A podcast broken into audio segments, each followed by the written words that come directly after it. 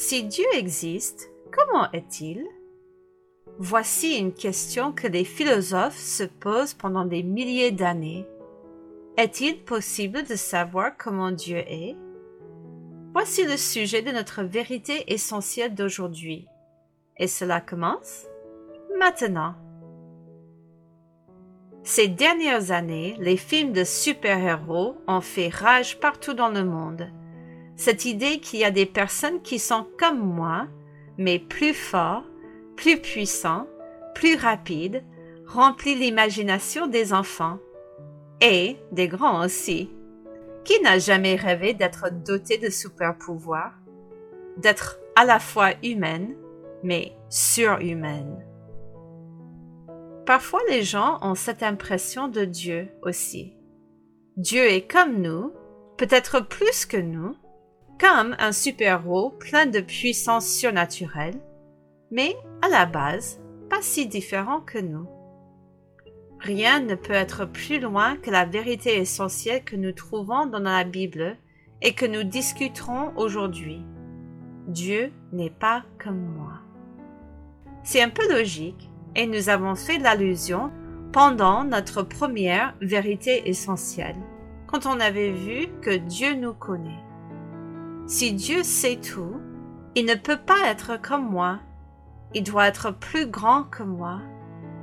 Non seulement cela, mais puisqu'il connaît tout ce qui va se passer dans ce monde, cela veut dire qu'il est plus grand que le monde. Donc, un Dieu qui sait tout n'est pas comme moi, mais plus grand que moi. Quels sont les autres attributs de Dieu qui veulent dire qu'il n'est pas comme moi? Premièrement, Dieu est éternel. Vous et moi, nous avons une date de naissance et un jour, nous aurons une date de mort. Nos vies sont réglées et dirigées par le temps, notre temps que nous avons sur cette terre. Mais Dieu n'est pas comme nous. Il n'est pas limité par le temps. Il est éternel. Il y a beaucoup de passages dans la Bible qui parlent de ce fait. Dieu n'a ni commencement ni fin. Il était présent au début de notre univers. En Genèse chapitre 1 verset 1 nous lisons Au commencement Dieu créa les cieux et la terre. La Bible déclare qu'il est le créateur de toutes choses. En Psaume chapitre 90 verset 2 nous lisons Avant que les montagnes soient nées et que tu aies créé la terre et le monde, D'éternité en éternité, tu es Dieu. En Ésaïe 40, verset 28, il dit, Ne le sais-tu pas? Ne l'as-tu pas appris? C'est le Dieu d'éternité, l'Éternel qui a créé les extrémités de la terre. Il ne se fatigue point, il ne se lasse point. On ne peut sonder son intelligence. Puisque Dieu est éternel, il n'est pas affecté par le temps comme nous. Il n'a pas non plus la même notion du temps que nous. Pensons aux jeunes enfants. Est-ce qu'ils ont la même conception du temps que vous? Est-ce que vos cinq minutes ont de la même valeur que les leurs? Sans nous offenser, notre Dieu est tellement plus que nous que nos idées sont loin de refléter la vérité des siennes. En 2 Pierre chapitre 3 verset 8 nous lisons mais il est une chose, bien-aimée, que vous ne devez pas ignorer, c'est que, devant le Seigneur, un jour est comme mille ans, et mille ans sont comme un jour. Dieu est éternel. Quelle est votre réaction à cette pensée? Cela peut être un encouragement pour nous. Dieu voit le passé aussi bien que le moment présent. Rien ne lui échappe. Mais le prochain attribut de Dieu nous aide à être encore plus rassurés avec cette idée. Vous êtes prête? Dieu est parfait. Voilà un autre aspect de Dieu qui prouve qu'il n'est pas comme moi, loin d'être comme moi. Je fais des bêtises, je déçois les personnes et je fais des mauvais choix. Mais pas Dieu. La Bible déclare que non seulement est-il éternel, mais il est parfait. Il ne fait pas d'erreur. Il fait tout correctement la première fois. En Nombre chapitre 23 verset 19 nous lisons Dieu n'est point un homme pour mentir, ni fils d'un homme pour se repentir. Ce qu'il a dit, ne le fera-t-il pas?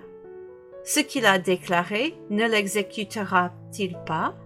En plus de cela, un Dieu parfait n'a besoin de rien.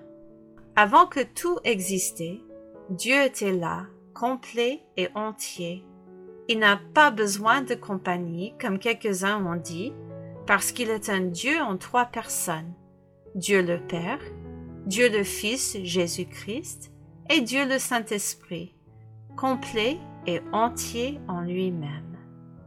En Actes chapitre 17 versets 24 à 25 nous lisons Le Dieu qui a fait le monde et tout ce qui s'y trouve, étant le Seigneur du ciel et de la terre, n'habite point dans les temples faits de mains d'hommes, il n'est point servi par des mains humaines, comme s'il avait besoin de quoi que ce soit, lui qui donne à tous la vie, la respiration et toutes choses.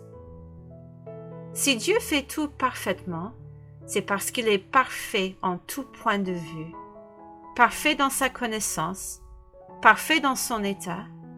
Il est aussi parfait parce qu'il est saint. Il n'y a pas de mal en lui.